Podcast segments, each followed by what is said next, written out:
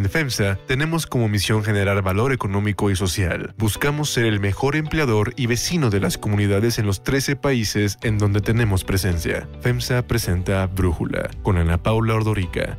Un podcast de Red Digital APO. Hoy es lunes 10 de mayo del 2021 y estos son los temas del día. Recula la ASF y anuncia que la cancelación del Naim costó 113.327 millones de pesos en lugar de 331.000 millones de pesos, que fue la cifra que reveló en febrero. El piloto británico de Mercedes, Lewis Hamilton, hizo historia al lograr la pole position número 100 de su carrera en la Fórmula 1 y ayer se llevó el Gran Premio de España. Además tenemos nuestra brújula electoral. Pero antes vamos con el tema de profundidad.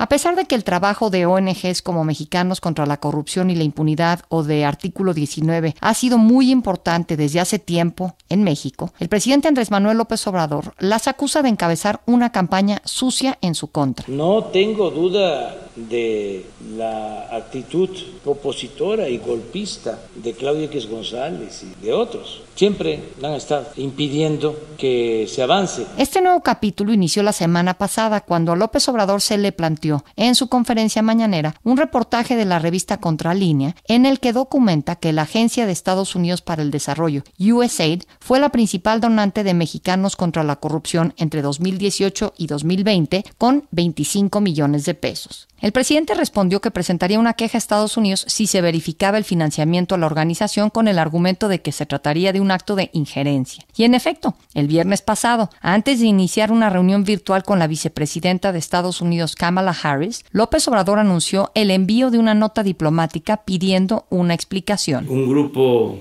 opositor a nuestro gobierno que se ha dedicado a obstaculizar todas las obras que se están llevando a cabo se den estos financiamientos de un gobierno extranjero. Consideró que es una práctica equivocada el financiar a grupos opositores a gobiernos legal y legítimamente constituidos. Va en contra de las relaciones de respeto mutuo y no intervención propias de la relación entre el gobierno, de la administración, de nosotros con la administración del presidente Biden. Y recordó que la Constitución mexicana prohíbe entregar a grupos políticos dinero de otro país para propósitos políticos, porque eso es traición a la patria. Es injerencia, es intervencionismo y es promover el golpismo. En la nota diplomática que se entregó a la Embajada de Estados Unidos, la Secretaría de Relaciones Exteriores pide considerar suspender el financiamiento del gobierno estadounidense a la organización. Sin embargo, Mexicanos contra la Corrupción rechazó en Twitter las acusaciones y defendió la legalidad de sus actividades dirigidas a fortalecer la democracia. Destacaron que esto revela un grave desconocimiento sobre el sistema de cooperación internacional y rechazaron enérgicamente el uso de conceptos como injerencismo, intervencionismo o golpismo para descalificar su trabajo. Entre los principales trabajos de mexicanos contra la corrupción destaca la investigación de la estafa maestra en coordinación con Animal Político, las investigaciones de las empresas fantasma del exgobernador de Veracruz Javier Duarte o la red de corrupción inmobiliaria del exgobernador de Quintana Roo, Roberto Borge, por mencionar trabajos que hicieron antes de la llegada de López Obrador a la presidencia. La organización Artículo 19 consideró que la intervención del presidente para restringir el financiamiento a mexicanos contra la corrupción es una medida autoritaria en contra del derecho de asociación y defensa de los derechos humanos. En un artículo de opinión en el Washington Post, el periodista Javier Garza Ramos, miembro del Consejo Consultivo de la Oficina para México y Centroamérica de Artículo 19, destaca que financiamiento extranjero de este tipo, particularmente del gobierno de Estados Unidos, hizo posible el trabajo de la organización que López Obrador celebró como político opositor. Pone el caso de la periodista Lidia Cacho y destaca que ese financiamiento de gobiernos y fundaciones extranjeras permitió que Artículo 19 llevara su defensa en la denuncia que hizo por tortura después de que reveló casos de pederastia hasta que se logró una disculpa pública del Estado mexicano y la detención del exgobernador de Puebla, Mario Marín, por haber ordenado su detención ilegal. El 31 de marzo, el presidente López Obrador también acusó que a artículo 19 lo financian empresas extranjeras después de que ellos publicaran un informe sobre derechos humanos del Departamento de Estado norteamericano que señalaba la participación del organismo en la revelación de una red de ciberataques contra periodistas orquestada nada más y nada menos que por la dirección de Notimex, la agencia de noticias del Estado mexicano. Supuestamente el grupo es contra la corrupción, pero yo siempre digo que es este mexicanos en favor de la corrupción. Para Brújula, Javier Garza así explica por qué el presidente se lanzó contra artículo 19. Ha estado poniendo el dedo en el renglón en algunos de los temas de la agenda pública en donde el gobierno del presidente López Obrador llegó con muchas expectativas y ha quedado a deber, como el tema, por ejemplo, de la violencia contra periodistas, el tema de, del acoso y las amenazas a periodistas, no solo no eh, se ha revertido, sino que ha aumentado. El,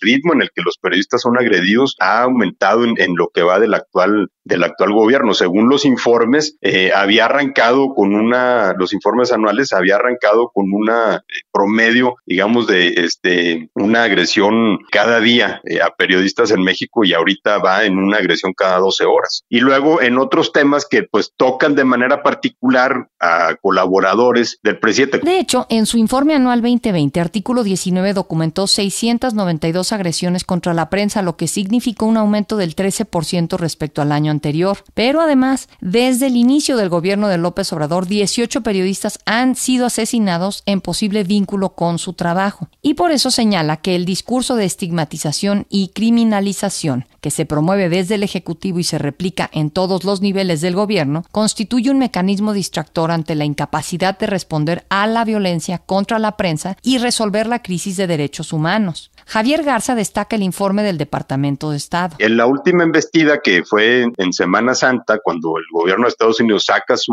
reporte sobre derechos humanos, que como todos los años señala que la situación de derechos humanos en México es lamentable y lo hizo en gobiernos priistas y en, gobiernos panistas, pero en este caso menciona específicamente artículo 19 como parte de, de la investigación de Notimex. Entonces, para López Obrador creo que se le juntan dos factores que él ha utilizado para moldear su discurso. Uno es el de la intervención de Estados Unidos o la injerencia de Estados Unidos y entonces todo el tema de la soberanía, que ha sido un tema fuerte en la agenda de López Obrador. Por el otro lado, el tema de los organismos de la sociedad civil. USAID es la principal agencia de desarrollo internacional dedicada a promover la seguridad nacional y la prosperidad económica de Estados Unidos. Busca ayudar a los países socios en su desarrollo económico para mejorar vidas, construir comunidades e impulsar la autosuficiencia. Así lo explican en su sitio web. USAID estableció que su objetivo principal es profundizar y fortalecer la alianza estratégica entre Estados Unidos y México para reducir la impunidad y la corrupción, limitar el entorno propicio para la delincuencia y ampliar los mecanismos sustentables para el comercio y la prosperidad. El análisis. Para profundizar más en el tema, agradezco a Ignacio Morales Lechuga, abogado y ex procurador general de la República, platicar con nosotros. Ignacio, a ver, te quería preguntar primero que nada si puede haber este calificativo de injerencia de parte del gobierno de Estados Unidos en los asuntos de México a través de este financiamiento que logran ONGs con recursos que les da USAID u otras ONGs de Estados Unidos. No realmente porque el propósito no es establecer una injerencia en los asuntos exclusivos de México por parte del gobierno de Estados Unidos y no es que pretenda yo defender al gobierno de Estados Unidos, pues sí simple y llanamente la Agencia para el Desarrollo, que coincide con los propósitos de la Agencia para el Desarrollo de Naciones Unidas, elabora programas o supervisa o revisa los programas de apoyo que de alguna manera las agencias de todo el mundo les envían para ver si es posible que les puedan ayudar económicamente para gastos de infraestructura, para publicidad, para elaboración, contratación de técnicos. Y es muy transparente el trabajo tanto de artículo 19 en este caso como de México Contra la Corrupción y la Impunidad, como algunos otros organismos ONGs que se dedican al desarrollo social. Esta actividad de Estados Unidos empezó, si no mal recuerdo, con el presidente Kennedy desde 1962 y desde luego el presidente Carter, Obama y todos los presidentes demócratas especialmente le han dado un gran impulso. De ninguna manera consiste en una injerencia. Sin embargo, en materia internacional existe la injerencia por razones humanitarias fue puesta en práctica exactamente, si no mal recuerdo, en 1994 por un acuerdo de Naciones Unidas a iniciativa, no sé si de Estados Unidos o de la Unión Europea, en el caso de Bosnia-Herzegovina. Y prácticamente este derecho de injerencia humanitaria es para rescatar algunas naciones que se ven de alguna manera afectadas por una guerra civil, por algunos eventos que superan a los gobiernos locales. Y en el caso de Bosnia-Herzegovina acabó no solamente con la la injerencia de la Unión Europea y de Estados Unidos, de la OTAN concretamente, sino además con la aprehensión de unos eh, genocidas que de alguna manera fueron llevados después a los tribunales internacionales. O sea que la injerencia, en cierto modo, ha modificado la tesis que México sigue desde el siglo XIX prácticamente de la doctrina Estrada. Sí, yo estaba viendo en la página, por ejemplo, de USAID, ellos dicen que ayudan o proveen asistencia para el desarrollo y temas de derechos humanos, en donde trabajan en conjunto con otros países para lograr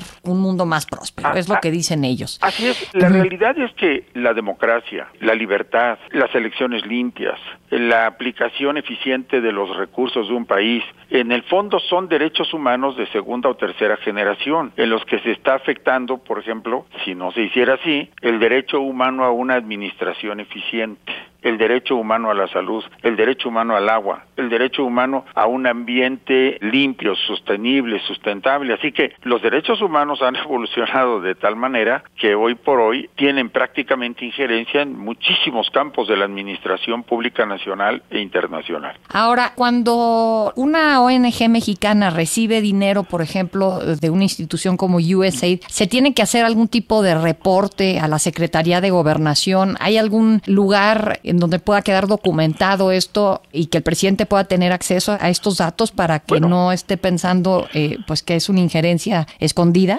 La realidad es que todas las ayudas que se entregan a ONGs de todo el mundo por parte, en este caso, del Departamento de Estado o de la Agencia Especial de Estados Unidos, pues es transparente, se pueden ver en las páginas del propio gobierno de Estados Unidos, en los informes públicos de Estados Unidos, no es ninguna actitud conspiratoria, secreta, privada, que refleje otros propósitos más allá de los que existen en estas agencias de apoyo y desarrollo. En el caso de México, pues si lo recibe una ONG como un recurso del extranjero, pues simplemente se declara Hacienda si se trata de un sujeto no contribuyente que sea además una persona jurídica autorizada para recibir donativos, simplemente lo registra, avisa al SAT de dónde proviene el donativo, este está exento y hasta ahí termina todo el punto. No hay ningún aviso a la Secretaría de Relaciones Exteriores, ninguna autorización para recibir estos donativos.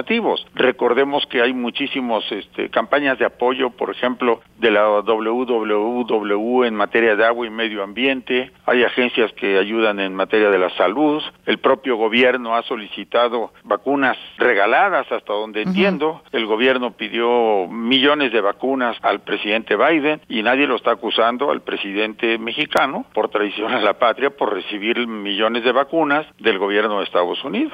Muy bien, Ignacio Morales Lechuga, muchísimas gracias por platicar con nosotros. Unifin es un orgulloso impulsor del talento y los empresarios hechos en México. Brindamos asesoría y soluciones financieras para llevar a tu empresa al siguiente nivel. Unifin presentó el análisis. Unifin, poder para tu negocio.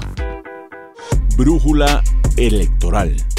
Durante esta y la próxima semana, el Ejército y la Marina y la Guardia Nacional custodiarán la distribución de la papelería electoral para las elecciones del 6 de junio a través de 11 rutas que saldrán desde las oficinas centrales del INE en la Ciudad de México hasta los 300 consejos electorales en todo el país. El consejero presidente del INE, Lorenzo Córdoba, dio el banderazo de salida. Se conforma un eslabón adicional de la cadena de confianza de nuestro sistema democrático y que impide que en México se cometan fraudes electorales. En Morelia, desconocidos dispararon por lo menos 14 veces en contra de la camioneta del candidato del PRI a la alcaldía de Morelia, Guillermo Valencia Reyes. Ocupamos de su apoyo, acaban de balasear la camioneta de mi hermano, acaban de balasear la camioneta de mi hermano, hay personas heridas. ¡Urge una camilla, por favor! ¡Urge una camilla! El candidato resultó ileso porque unos minutos antes había cambiado de unidad para dirigirse a su casa, pero ayer anunció que sus actividades quedaron canceladas hasta nuevo aviso cuando haya su campaña y haya condiciones para continuar.